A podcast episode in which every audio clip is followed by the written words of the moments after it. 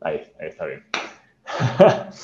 Bienvenidos a este episodio del proyecto Linaje, del Linaje Podcast, con bueno, Brian Lamka y Gabo Merlos. Eh, espero que estén súper bien. Este, hoy vamos a empezar con una pregunta para los, los CrossFit. ¿Pues un trueno o qué? Trueno, sí. Sí, las últimas semanas ha sido full lluvia acá. Este, Un episodio, bueno, una pregunta para los, los que están empezando su, su vida crossfitera. Este, cuando, yo, cuando yo entré a CrossFit, o sea, lo que, o sea, en esa época lo que era de moda era la zapatilla CrossFit, te, compras unos nanos y, y, haces lo tuyo. Este, ahorita con este, Adrián Sánchez acá en CrossFit Quito, más que todo estamos, este, más que todo estamos entrenando descalzo.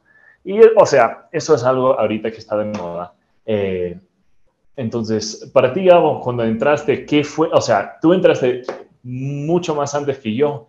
¿Qué fue la cosa que todo el mundo necesitaba tener? pues era la ropa de Reebok en aquel entonces. Todo el mundo traía su, su ropa de Reebok y este...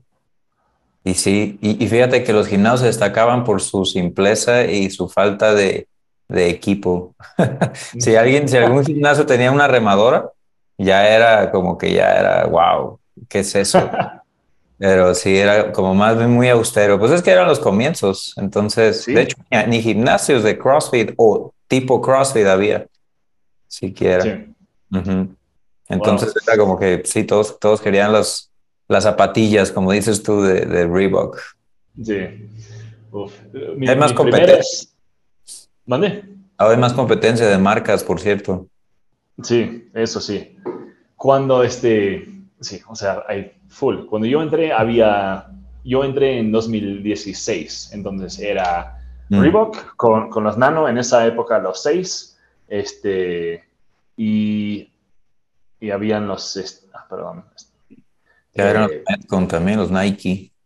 Sí, sí, los, los Metcon 2 habían salido, entonces era, era bastante poca las opciones y tengo un amigo que trabajaba en la tienda Reebok y este, me dio un, descuento, un descuento, entonces con eso, con eso pude.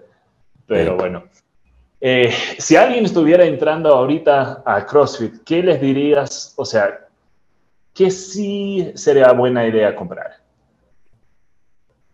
¿Para, para ellos o, o como equipo? Para ellos. Para ellos.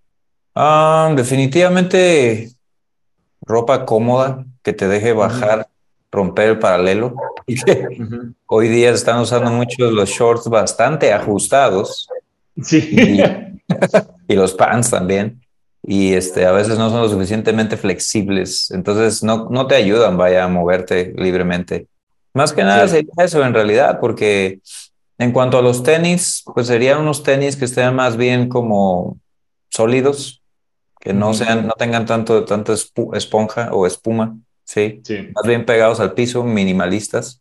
Eh, pero no todos tampoco están listos para hacer eso y no todos tampoco están listos para entrenar descalzos. No puede ser como, tiene que irse haciendo poco a poco porque después de toda una vida usando zapatos. Entonces yo creo que unos tenis minimalistas que tengan buen espacio en los dedos y no mucho tacón, pueden funcionar en un inicio como regla general. Más allá de eso, yo cuando empecé a hacer CrossFit, yo compraba, me iba a una tienda de deportes acá en, en México, se llama Deportes Martí, y yo iba a la sección de descuentos y compraba casi siempre los shorts de básquetbol, eran los que estaban en descuento. Entonces a mí me debajo de la rodilla. Y ahora esta moda de que están muy, muy cortos y ajustados, como que no me, como que no me queda muy bien. Sí. Ropa cómoda, diría yo, más que nada. Sí. Yo, yo mi recomendación es un poco distinto, pero lo que yo diría es tu propia cuerda oh, sí. y calleras. O sea, por más que queremos y se ven súper bacán los levantadores, las zapatillas levantadores. O sea, para mí no, no, no, no los necesito. Este, o sea, el, el, regalo que tengo de Dios en el CrossFit es mi movilidad en, en la sentadilla. O sea, puede ser que no tenga un montón de pull-ups seguidos, puede ser que, que, que mi, mi, mi, third pull no, no, no, es tan bueno hasta ahora, pero en bajar en sentadilla, eso sí puedo hacer.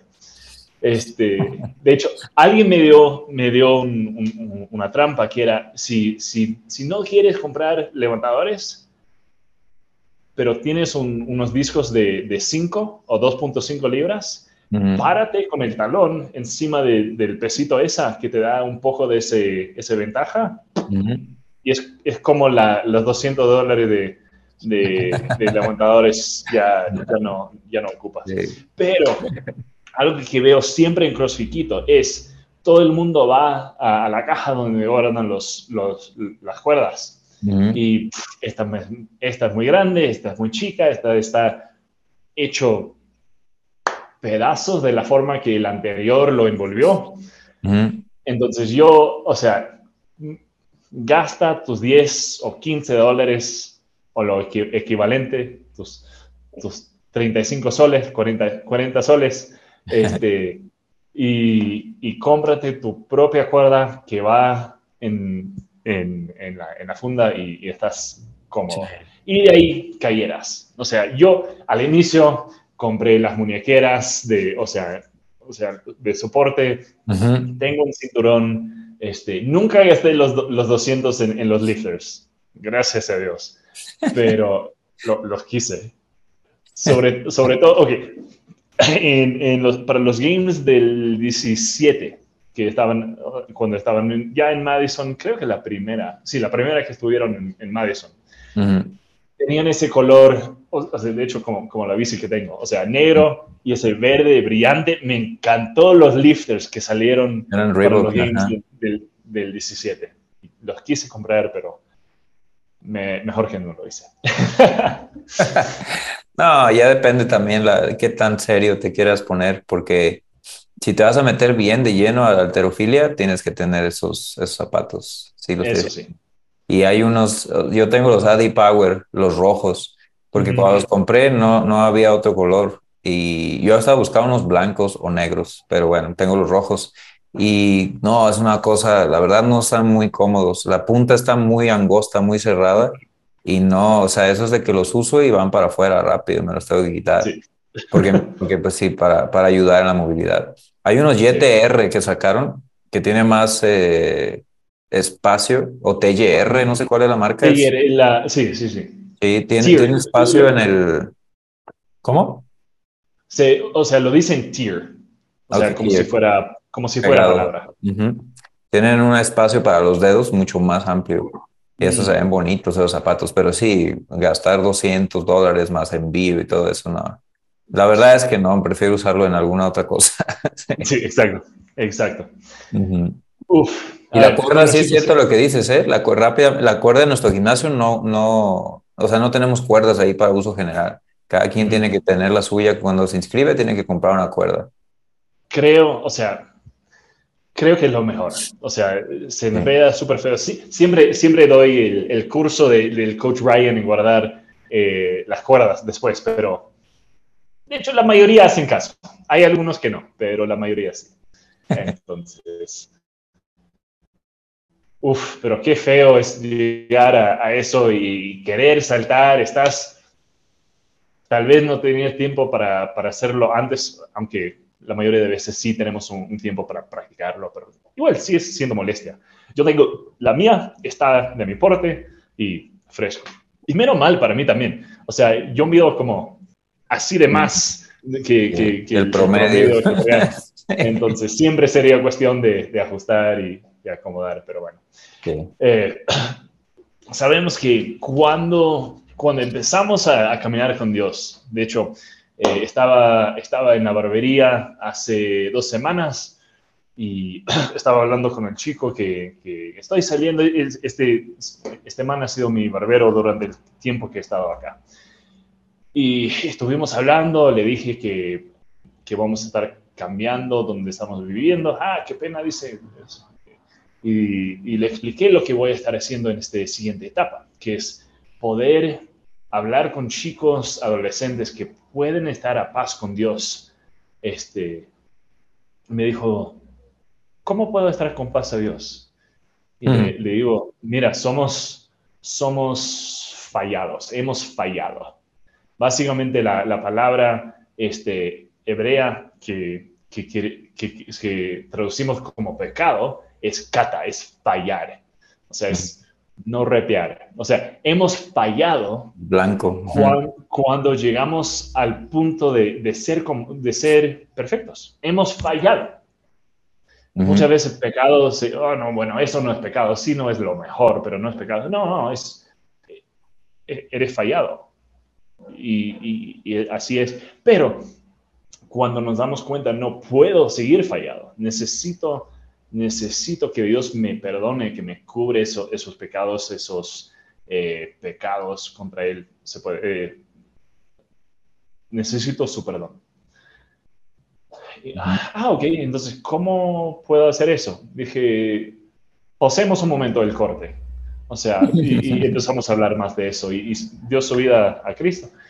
Y, cuando estamos entrando al mundo de la fe, ¿qué es lo que necesitamos tener en cuenta? ¿Cuáles son algunas herramientas que necesitamos y tal vez no necesitamos, tal como unos, unas calleras y el, el décimo par de zapatos? O sea, cuando, cuando, llegas a la fe, ¿qué te sirve este, para avanzar en tu fe desde el punto inicial? ¿Cuál sería un par de recomendaciones que tienes tú para la gente que está empezando a seguir a Cristo? Sí, yo creo que todo, todo comienza desde el principio. Yo creo que tienes que asegurarte que tu fe es genuina, que realmente has escuchado el Evangelio que salva, el Evangelio que son buenas noticias, pero que sin malas noticias no tienen significado. Exactamente lo que dijiste. La ley de Dios es pura, es limpia, no tiene ningún defecto y Él la establece, su estándar. Entonces, cuando lo hemos roto, Él no puede, Él no nos deja pasar, vaya, Él no es, Él no es corrupto. Él no puede hacerse de la vista gorda, como decimos en México, y, hacer, dejarlo pasar. O sea, él, tiene que castigar el, pecado porque Él es justo. Eh, pero, pero al haber enviado a su Hijo a pagar por todo eso en la cruz, entonces Él puede mostrar su misericordia y su justicia al mismo tiempo. Eh, alguien tiene que asegurarse de que ha creído el verdadero y el único evangelio. Ese que al que no va a creer le disgusta porque no quiere ver su pecado. Ese es como que lo primero, yo creo, asegurarse de que realmente en, idioma, eh, usando lenguaje bíblico, de que alguien ha nacido de nuevo, alguien ha recibido fe sobrenatural que viene de arriba, no es manufacturada por un hombre. Claro. Ese, es el primer punto, asegurarse de eso. ¿Qué es lo que, lo que le, comentaste acá al, barbero? O sea, le hablaste de pecado, le hablaste de, juicio, le hablaste de, de, lo que Dios no está feliz con, con el pecador ni con el pecado. Y después de ahí hay un perdón él quiere perdonar, él, ama a sus criaturas y envió a su hijo y ahí está la muestra. Eso es lo primero, tienen que asegurarse de que, de que creen eso. No, no, no crean un evangelio que dice que Dios es todo amor, Dios es todo bueno, Él quiere lo mejor para ti, tú te mereces todo lo que quieras en el mundo y tú solamente úsalo como un genio de la lámpara y Él te dará todo lo que deseas.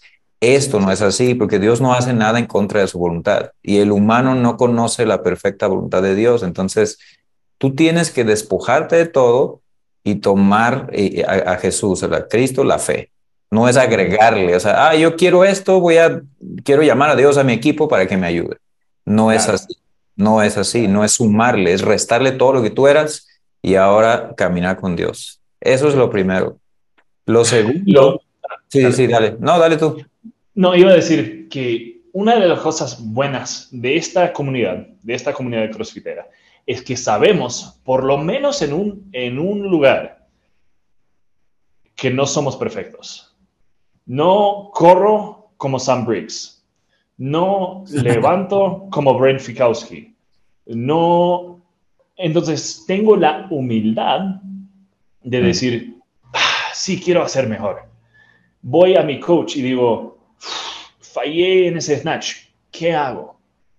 Entonces, amigo crossfitero, si estás escuchando, ojalá ya tienes ese inicio de ser humilde sobre algunas cosas, tal vez solamente en tu vida como atleta. Pero te digo, hay muchas áreas más, sobre todo en este espiritual, en este moral, en esta... ¿Dónde estoy delante de Dios? Sí. Tienes que darte cuenta y pensar en eso. Y, y, es, tienes que considerar a Dios detenidamente, saber que Él nos hizo, no nos hicimos a nosotros mismos, eh, respetarle, temerle, usando el lenguaje de, de, Proverbios 1. El temor del Señor es el principio de la sabiduría.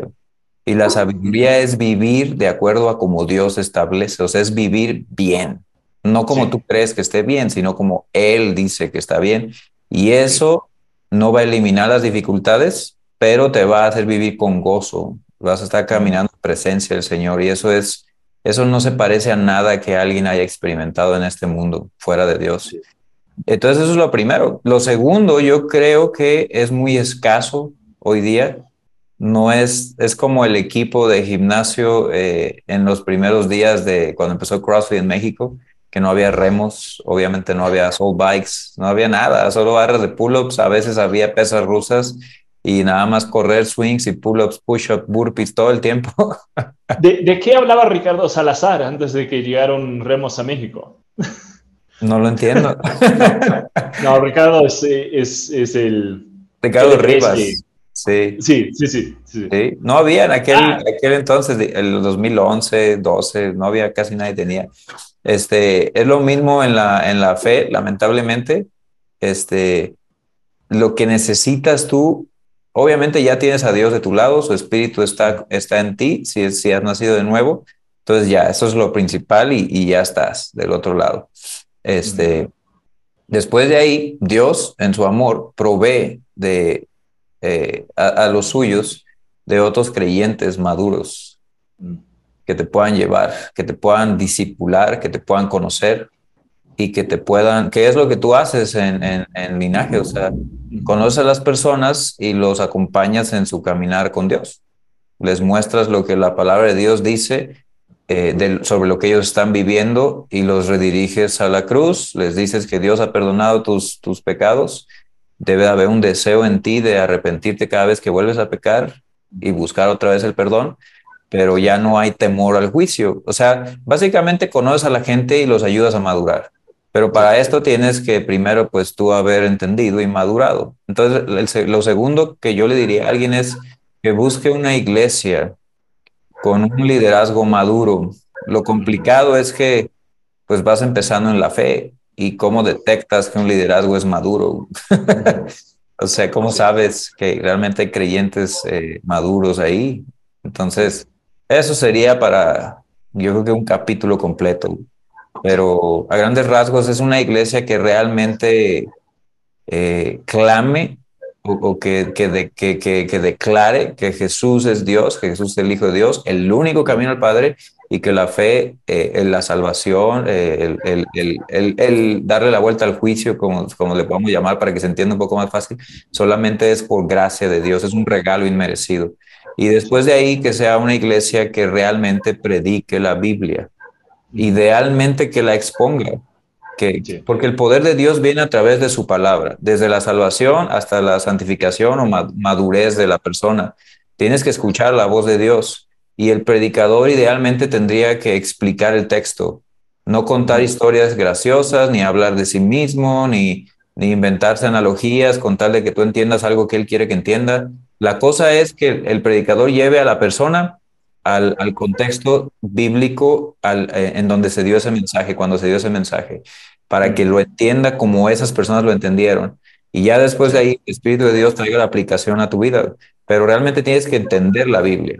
Y ahí eso es, eso es como lo segundo así más importante, una iglesia que enseñe la Biblia.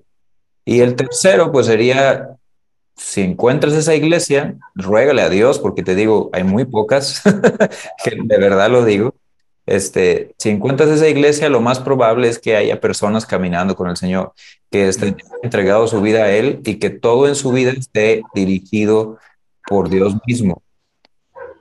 Esfuérzate por hacer amistades, relaciones. Hoy día esta vida es tan ajetrada que no pasa naturalmente. Tienes que esforzarte, tienes que querer servir a los demás, quieres, quieres ver por ellos más que por ti mismo y ellos naturalmente, si son creyentes, deberían de desear lo mismo. Entonces, rodéate de otras personas, idealmente que vayan unos pasos allá, más adelante de ti, y también, ¿por qué no?, de personas que están viviendo las mismas cosas que tú estás viviendo. El peligro con lo segundo es que si tú no has entendido algo y eres inmaduro en algunas áreas de tu vida, pues estas personas probablemente están igual que tú y no va a ser a veces de tanta ayuda. A veces sí, depende, te digo, de qué tanto se conozca de la Biblia. Pero idealmente busca gente más madura que, que ya haya caminado hacia donde tú vas. Eh, yo creo que si logras encontrar eso, estás del otro lado, ya no necesitas las zapatillas de alterofilia como Claro, no, sí, o sea, esas cosas son súper, súper importantes. Sí. Quizás agregaría algo más que no sé exactamente en qué, en dónde ponerlo, pero la Biblia es más fácil de interpretar mal que de interpretar bien. De hecho, la mayoría de personas la interpretan mal, sí. Es complicado, es un libro, es, es entendible, no es porque Dios es el mejor comunicador del mundo y créanme que quiere comunicar su mensaje, quiere que se entienda, pero a la vez, por el contexto cultural, el tiempo en el que se inspiró el lenguaje, no fue inspirada en español, lo crean o no, fue inspirada en otro idioma y ese idioma muchas veces es, tiene otros, las palabras tienen otro significado.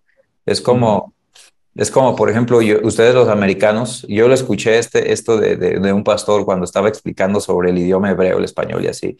Y él dice, por ejemplo, para los americanos, este, eh, water, water es, es, agua, pero agua, agua natural, o sea, agua, agua, agua bebible, limpia, o sea, clara. Y nosotros, por ejemplo, podemos decir agua, pásame el agua. Y es agua de Jamaica, por ejemplo, acá en México. Es roja. Es roja. Eh. Entonces tú puedes decir, water, pues ¿dónde hay water? Aquí no hay water. Ahí hay esa cosa líquido rojo, no sé qué sea. O sea, ese tipo de cosas existe también entre el lenguaje original, el hebreo, arameo, el griego y la traducción. Hay traducciones muy fieles hoy en día, pero, pero de todas formas todavía hay como, tienes que estudiar la Biblia para acabar pronto, vaya. Y para eso vas a necesitar herramientas. Hay este, desde concordancias ¿Quieres decir algo? ¿Te mueres de ganas por decir? No, no, de hecho, o sea, es, herramientas es la mayoría de, lo que iba a compartir. este, sí, encuentra una traducción fiel y, es, en esto pueden discutir muchos los cristianos y, voy a arriesgarme a, a, recomendar una Biblia que casi la mayoría dice, y esta es la, nueva traducción viviente. Es una súper simple, pero fiel. En, inglés hay una, hay una que, es súper entendible, pero no tan fiel. Pero, pero eso, no, eso no importa. La, la NTV, la nueva traducción viviente, se entiende sobre todo para, para cuando estás empezando. Es, o sea, más adelante puedes encontrar una que tiene una traducción más complicada, un poco más este, técnica, pero en cuanto a, la idea que lleva la, la NTV, súper, súper recomendable, sobre todo si estás empezando de, casi cero. Sí. sí, es que las traducciones son distintas, tienen que entender eso, si no lo sabes.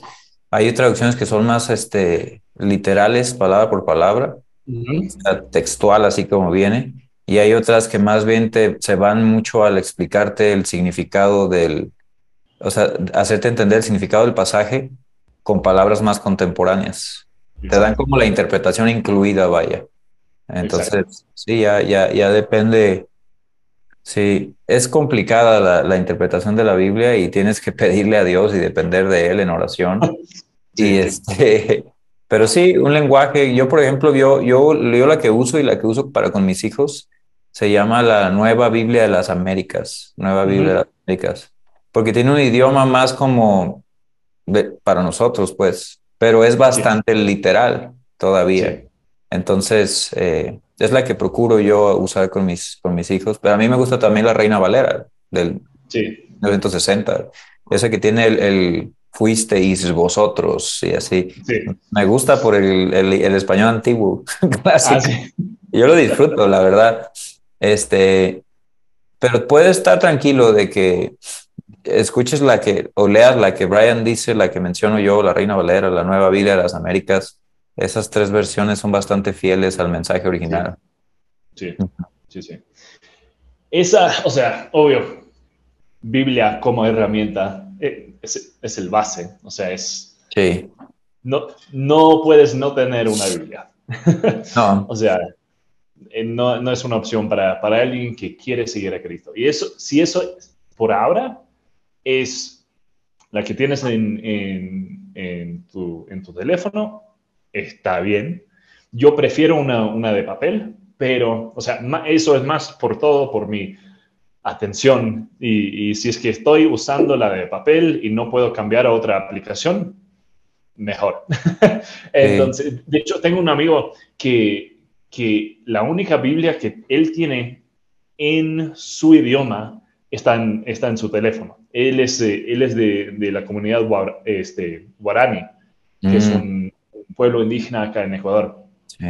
Y es- estaba, eh, estaba pasando con él y, y me decía, sí, algún día me encantaría tener una Biblia en, en maltadeo, que se llama el, el- el- el idioma, el, lenguaje.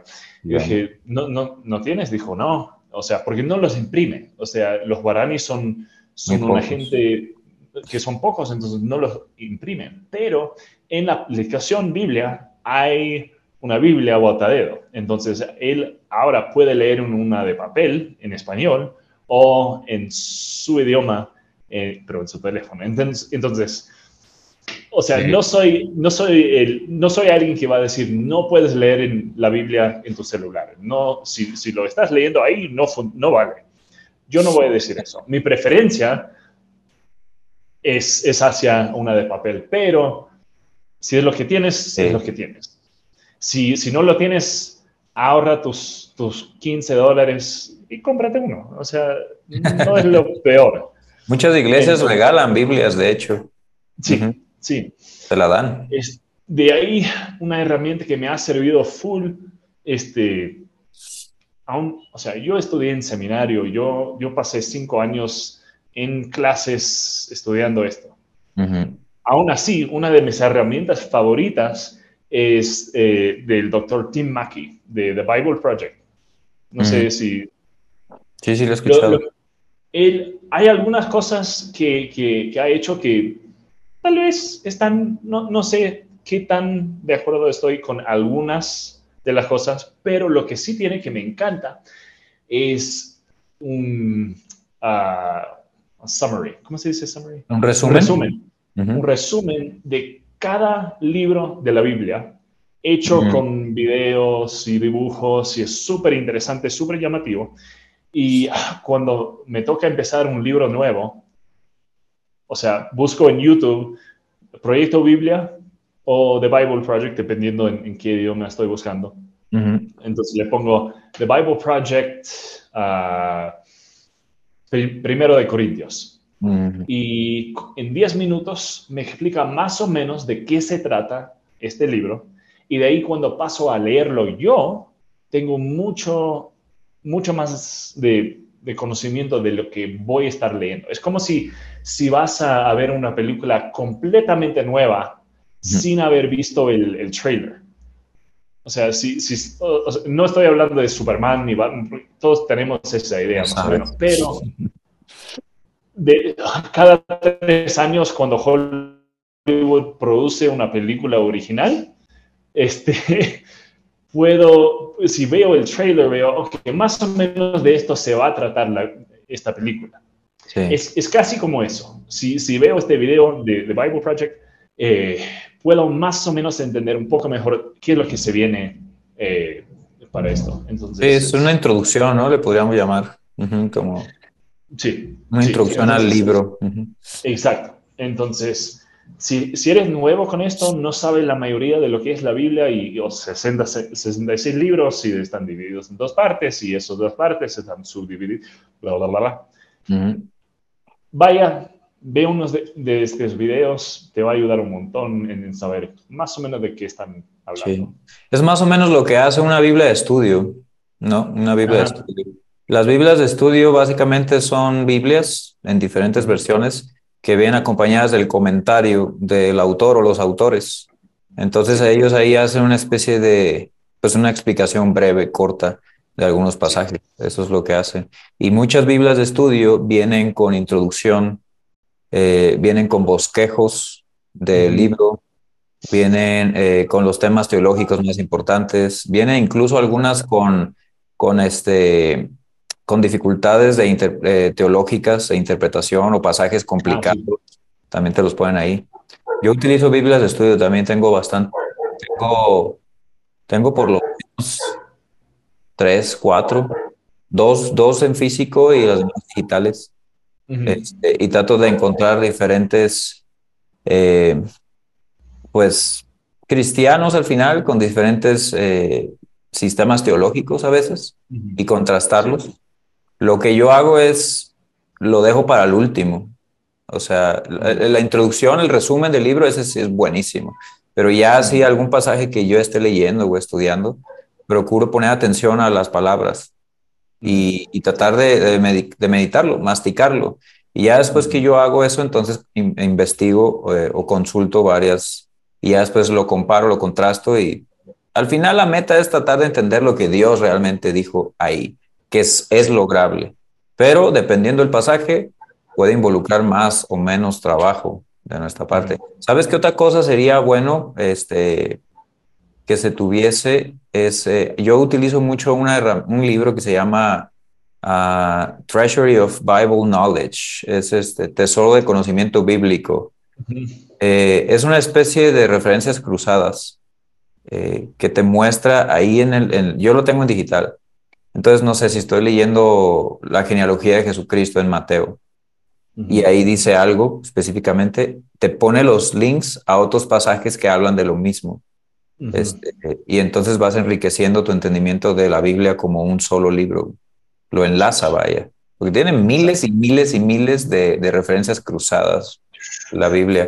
Hay un principio, de hecho, en la Biblia que se, no me acuerdo cómo se llama, Biblia analogia, no me acuerdo cómo se llama, pero básicamente dice que la Biblia se interpreta a sí misma. La Biblia se interpreta a sí misma. Entonces, sí. Yo, yo la Biblia, las Biblias de estudio que utilizo son la de, el pastor John MacArthur. Utilizo Matthew Hendricks, creo que se llama. Y utilizo la de la Reforma, la Biblia de la Reforma también. Que por ahí tienen algunas cosas en su teología que difieren del otro pastor, y a propósito lo hago, o sea, los pongo literal cara a cara para, para comparar y le pido a Dios que me deje ver la verdad. Es, es, es, emocionante cuando... Yo creo que el, el big takeaway de esto es, tienes que valorar la Biblia como lo que es, la palabra de Dios exhalada a través de y escrita a través de autores humanos, pero al final es, es Dios el, el autor eh, original. Y, yo trato de hacerles entender, yo por ejemplo que ya tengo hijos, bueno, tenemos hijos los dos, yo con los niños lo que trato de hacer es que, que porque hoy día no es muy común, Brian, que la gente muestre solemnidad o, o, respeto o reverencia por muchas cosas. No hay. Por ejemplo, por ejemplo, ese asunto de abrir la puerta a las mujeres o de, o de ponerte de pie cuando entra una mujer o, Cosas así, pues, que le podemos llevar como etiqueta general caballerosidad. No hay mucho de eso. La gente da las cosas así como por, eh, por hecho. Y muchas veces así tratamos a Dios y, la Biblia y, estar en la iglesia y todo. Y yo trato de inculcarles que no hagan eso, porque Dios es Dios. Y aunque Él te ama y te ha salvado en Jesús, Él sigue siendo Dios. Y hay mucho poder en Él y, y no, o sea, los ángeles le reverencian y hay que, hay que, hay que, hay que, hay que tratarle con respeto, acercarnos al trono de gracia con confianza. Sí. Pero hay que respetarle. Y yo por eso leo la Biblia en físico. También la tengo digital y la estudio en digital, pero yo la leo en físico porque quiero que mis hijos vean cómo se abre el libro. Quiero, eh, cuando oro con ellos, ahí tengo la Biblia. y quiero que entiendan que mucha gente murió incluso por las traducciones que sostenemos en nuestras manos. Entonces quiero que lo vean como algo serio, como lo que es. Sí. Súper importante eso. Y también, o sea, tener como papás, tener el ejemplo que estamos dando. Ah, no, mi papá está, o sea, sé que está leyendo la Biblia. No está en Instagram, no está en YouTube, no está viendo mensajes, está leyendo su Biblia. ¿Cómo sé? Porque está ahí. O sea, en el libro. Entonces, sí, e, eso me gusta, sobre todo como, como papá, quiero poder dar ese ejemplo. Este, tengo un Kindle que, que uso de vez en cuando y, o sea, tengo, tengo una tapa para eso que parece Biblia. Digo que, que, parece libro, porque quiero que mis hijas tengan la diferencia entre, aunque es, aunque es tablet, que no es tablet, quiero que sepan la diferencia entre estar en un teléfono y estar, de hecho, leyendo. Entonces, lo último de eso, lo mejor de eso es, es tener un libro con hojas que si, si, hay una llama, prende fuego. Este, pero pues. sí, es, es, bonito, la verdad, este, darle la vuelta a la página, irte. O sea, es, es bueno. A veces es complicado porque eh, ya como los lifters, por ejemplo, este, ya irte así más a detalle, ya, ya, y bueno, es que te digo, nosotros somos entrenadores, este, es lo que yo hago desde ya hace casi 10 años. Entonces, yo tengo un gimnasio aquí atrás en mi casa y tengo un joke, tengo eh, discos, tengo barras, una cuerda para trepar. Para mí es lo normal porque me dedico a esto. Entonces, para mí es lo normal. Entonces, eh, en el asunto de cómo estudiar la Biblia, cómo conocer más de Dios y así, eh, qué es lo más importante que puedes hacer en tu vida, yo me, yo me pongo serio, la verdad, también. Pero esto, esto ahora, esto, esto, o sea, si tú te dedicas a esto por completo, eres pastor, misionero, predicador, eh, ambulante, lo que sea, tienes que tener todas las herramientas que puedas tener hoy día. Es bueno, la tecnología te puede servir si la sabes utilizar, este, pero es como que ya, o sea, es más avanzado. Pero si está a tu alcance, hazlo, porque yo pienso que Dios va a honrar todo esfuerzo, incluso financiero, que tú hagas para adquirir herramientas que te ayuden a tomar más en serio la Biblia. Pero estoy consciente de que muchas de las personas que nos van a escuchar todavía no han llegado, porque yo quiero, yo quiero ayudarlas a ir ahí, no han llegado a ese, a ese punto, en donde inviertan en buenos libros de, teología, en buenos recursos, eh, pero sí háganlo, porque si tienen que tener en algún punto esos zapatos de pesas. Por ejemplo, si eres atleta profesional, tú tienes que tener straps, zapatos de pesas, diferentes tipos de cinturones, belts, este, incluso diferentes tipos de, de, de, shorts, tal vez algún tipo de compresión, o sea, eh, calleras de varios tipos, dependiendo de lo que vas a hacer. O sea, ya tiene que ser más específico. Entonces, si tú te pones serio para, para con las cosas de Dios, que deberías de hacerlo, aunque no seas ministro, aunque no te dediques a eso, este, Dios va a honrar el que le quieras conocer y todo lo demás en tu vida se va a acomodar. Entonces, ¿de qué rayos estoy hablando? Pues ya hay muchas más herramientas digitales que tú puedes. Ahorita tengo acá algo en, mi biblioteca, pero ya casi todo lo tengo digital. Hay comentarios muy específicos sobre libros del Antiguo Testamento de profesores de, la lengua hebrea que te sacan todo el contenido que hay ahí en base al lenguaje original y, y son muy buenos y algunos de ellos son comentarios como expositivos, te explican también, o sea, no solamente te hacen la traducción y ya, sino que te explican y es como estar escuchando un mensaje, una predicación, bastante buenos. Pero yo casi todos los tengo en una plataforma que se llama Logos, Logos, Logos, L-O-G-O-S.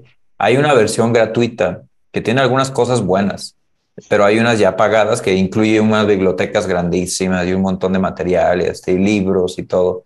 Este, eso ya sería yo como Siempre depende de Dios, no importa qué recursos tengas. Es Dios el que lo hace.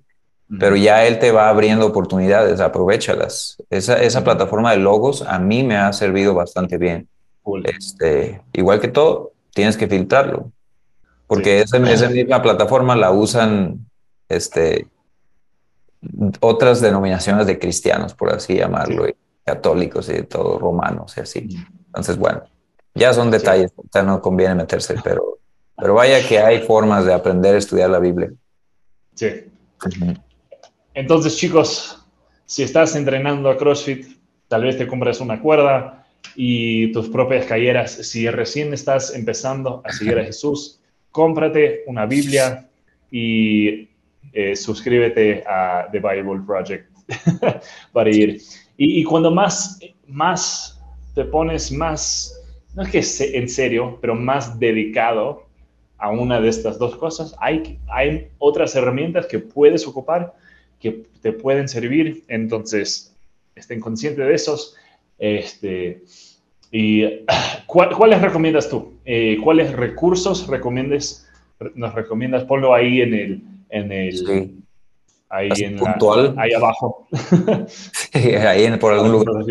Este, Yo recomiendo la Biblia de estudio del pastor MacArthur. Esa es la que yo recomiendo. De verdad. O sea, de hecho, muchas veces cuando alguien muestra interés real por entender más de las cosas de Dios y, leer, procuramos enviarle con mi esposa una, una Biblia o entregársela, una Biblia de estudio, para que puedas tener la explicación de lo que estás leyendo. Aunque el maestro principal es el Espíritu de Dios, pero sí necesitas, este, Dios da maestros, vaya. Esa es la que yo recomiendo así principal. Mm, buenas. Entonces, chicos, esas son las recomendaciones que tenemos. Este, nos vemos en el próximo capítulo. Que lo pasen bien.